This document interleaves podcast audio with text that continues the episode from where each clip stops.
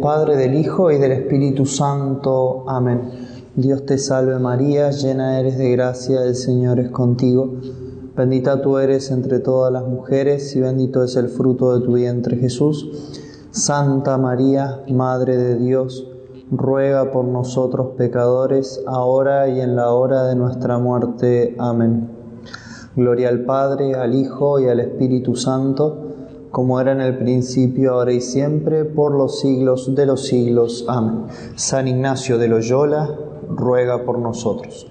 En el nombre del Padre, del Hijo y del Espíritu Santo. Amén.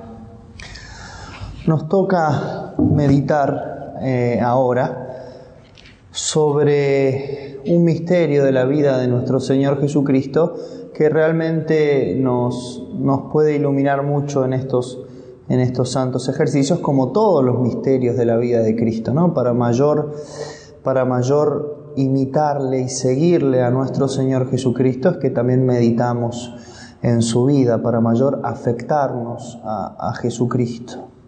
Y la meditación que vamos a tratar eh, en este momento será sobre la expulsión de los mercaderes en el templo. San, eh, San Ignacio la trae en el número 277 y eh, la historia la vamos a tomar de Juan 2, del 13 al 25. También pueden, pueden usar el texto de Marcos 11 del 15 al 19, o Lucas 19 del 45 al 48, o Mateo 21 del 12 al 13. Les dejo aquí en el video los pasajes para que cada uno medite esta, esta contemplación, esta meditación del mejor modo con el texto que más le convenga. Yo seguiré la, la historia de Juan, entonces siempre para hacer una meditación comenzamos con la oración preparatoria, que todas mis intenciones, operaciones y acciones estén ordenadas al servicio de su divina majestad. Y la historia entonces leemos.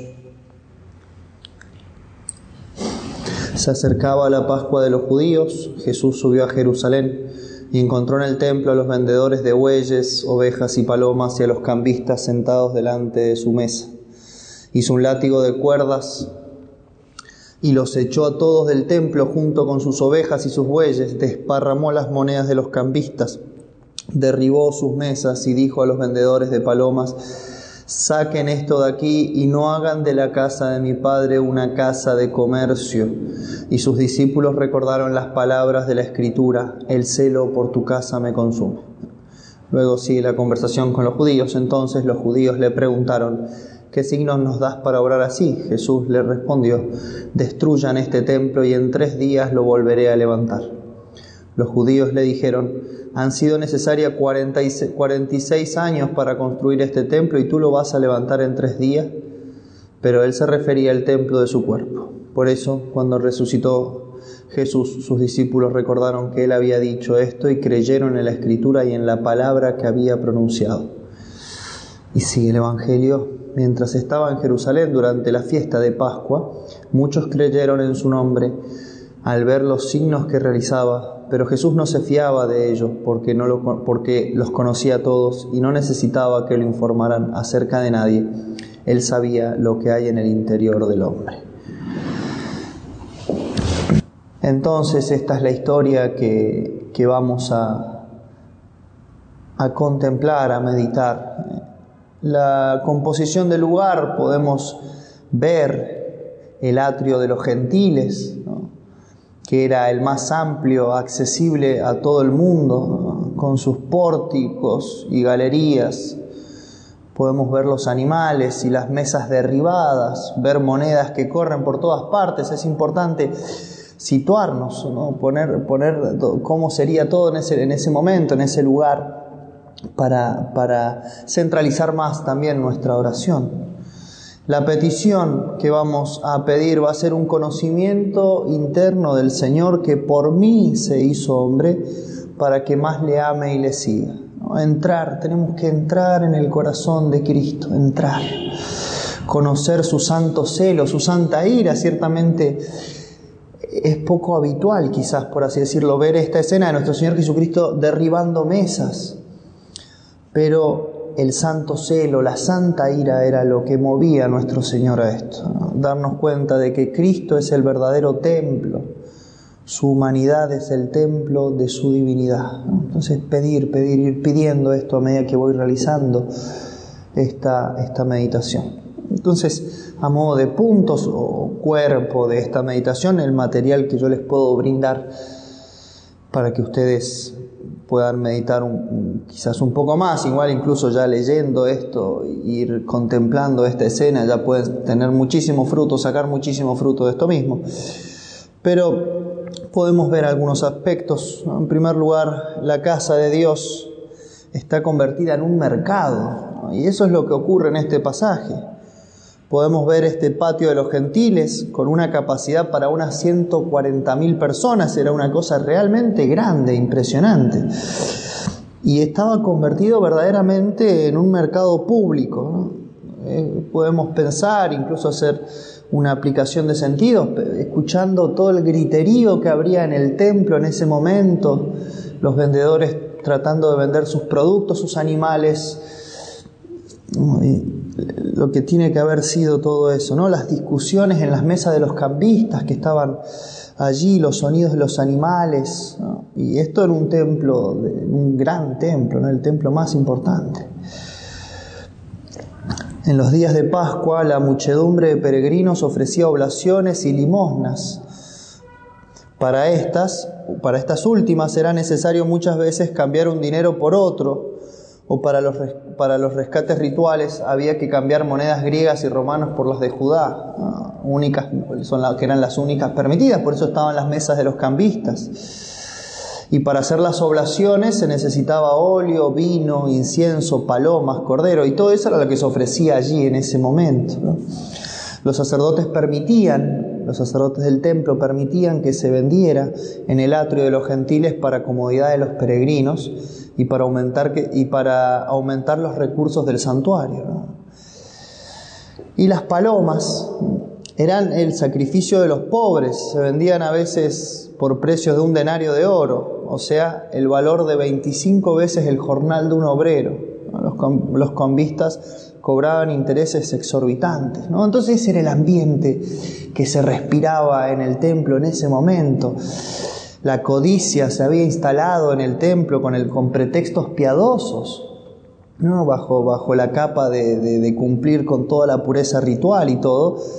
La codicia y el, amor a las riquezas se había instalado en ese momento en el templo. Quienes debían tener su corazón más puesto en Dios lo tenían en las riquezas con una apariencia de piedad. Entonces, de todo esto ir sacando fruto, ¿no? Quizás también nos pueda ocurrir a nosotros.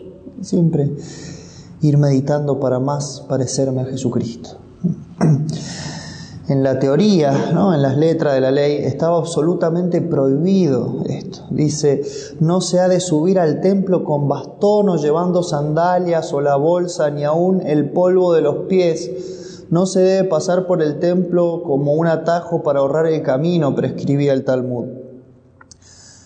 Y, más que un bastón o una sandalia o una bolsa, imagínense el estiércol de los animales, como la suciedad que había en ese lugar y quizás también la suciedad de las almas codiciosas que estaban allí.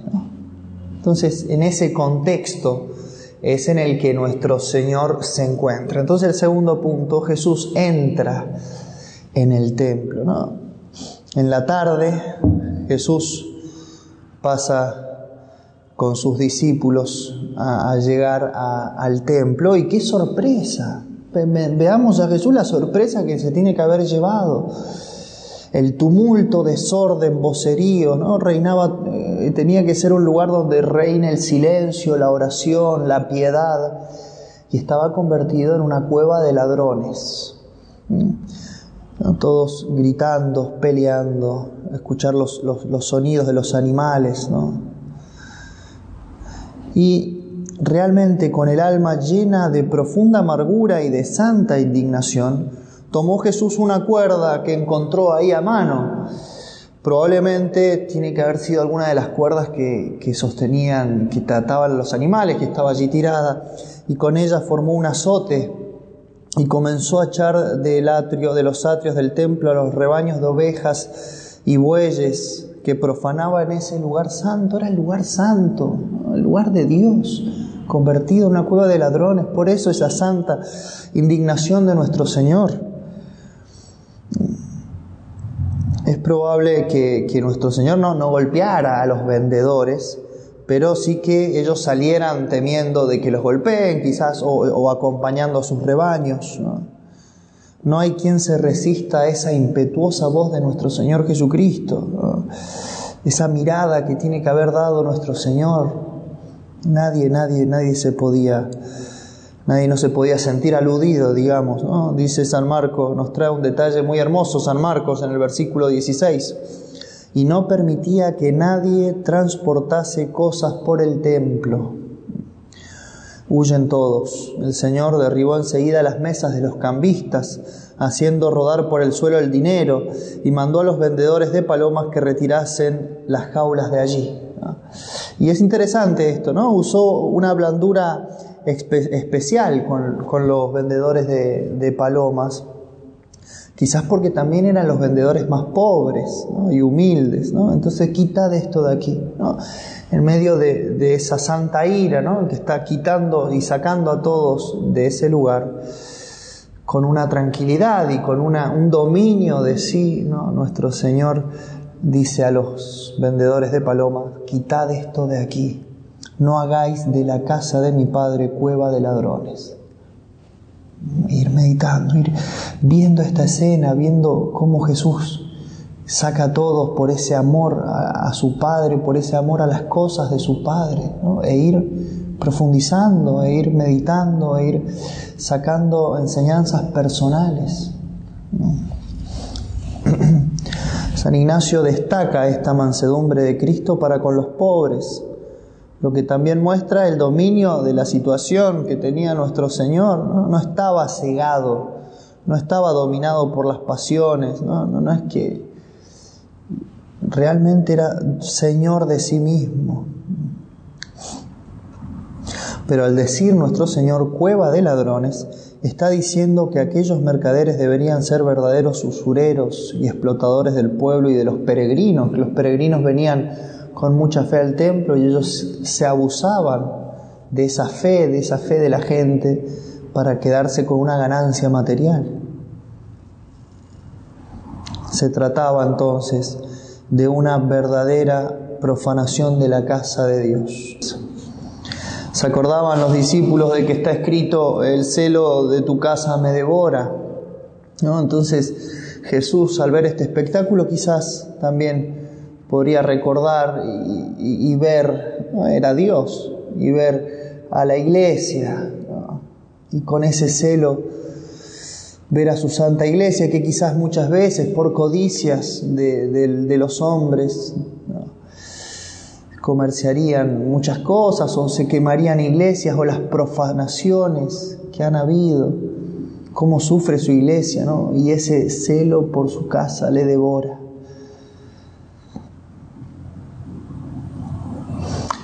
El celo de tu casa me devora.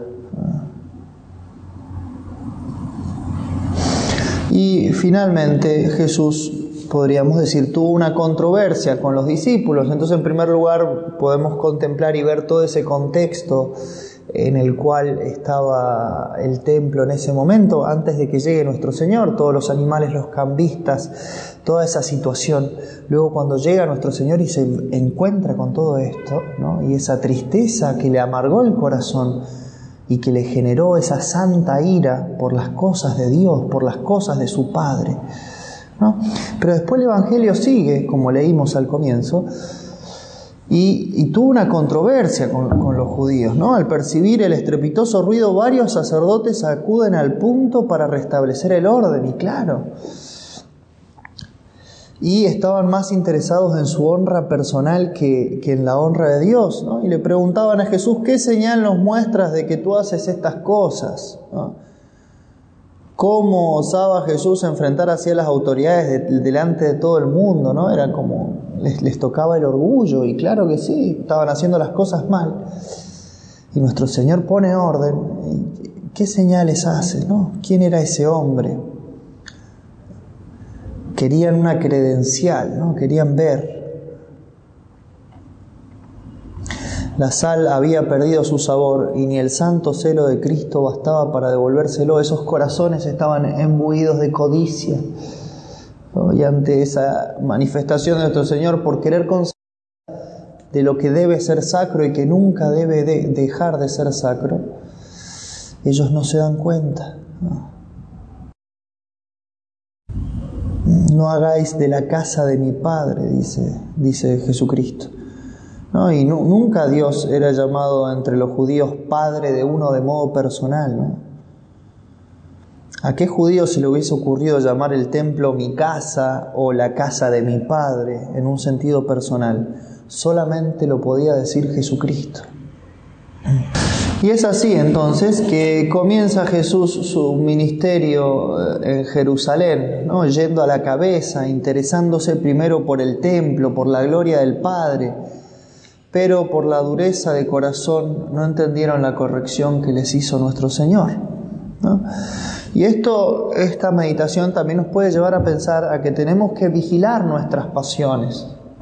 No siempre tenemos un santo celo, a veces se va mezclando, a veces corregimos con mucho rigor, con mucha dureza, movidos por nuestro amor propio, y le ponemos la capa o, decimos que es bueno por una intención santa, entonces soy rígido con los otros, soy demasiado duro. Hay, que corregir, y claro que sí. Pero a veces me mueve más mi amor propio que el amor de Dios, y eso es lo más importante. Hay muchos que justifican sus excesos, su proceder violento, su falta de comprensión, no saber comprender a veces a los demás bajo una capa de falso celo, y agarrándose de este Evangelio, interpretando mal, de mal modo, la santa ira de nuestro Señor, que era totalmente medida que lo único que quería nuestro Señor y lo que siempre quiso en toda su vida es cumplir la santa voluntad de su Padre, cumplir la voluntad de Dios. Eso era lo único que movía a nuestro Señor, por eso hizo esto, por amor a la voluntad de Dios. Y eso es lo que me tiene que mover en mi vida a mí. El celo por tu casa me devora, el celo por cumplir la voluntad de Dios, porque la voluntad de Dios realmente se cumpla en mi vida, por eso nuestro Señor hace todo esto, no movido desordenadamente, sino con una santa ira para cumplir la voluntad de Dios. Somos templos vivos de Dios y no hagamos de nuestras almas un mercado de pecados, de vicios, de desórdenes. Cristo nos ama y nos dice, y a veces de modo violento, para, el último párrafo. Nosotros somos templos vivos de Dios y no hagamos de nuestras almas un mercado de pecado, de vicios, de desórdenes. Cuando está así, nuestro Señor nos dice, sacad esto de aquí, no hagáis de la casa de mi Padre una cueva de ladrones. Cristo nos quiere purificar. Nosotros mismos también somos templos de Dios y nos quiere purificar muchas veces entra violentamente, haciendo ruido, ¿no? Como dice San Ignacio en las reglas de discernimiento. Como en el templo, entra así de modo brusco, quizás para que reaccionemos, para que cambiemos de vida. Entonces reconozcamos con humildad las obras de Dios, sin pedir ninguna señal como hicieron los judíos, sino reconozcamos cuando Dios toca mi alma, cuando Jesucristo que me, quiere transformar, me quiere convertir para que verdaderamente busquen todo su santísima voluntad. Y terminar esta meditación con un coloquio, recordando siempre que es lo más importante, ese hablar con Dios, como un amigo habla con su amigo. Hablar a Dios, contarle, expresarle todo lo que, lo que necesite, pero escuchar a Dios, escuchar a ver qué me dice, en cómo me quiere iluminar para que más imite y más siga a su Hijo. Ave María Purísima, sin pecado concebida.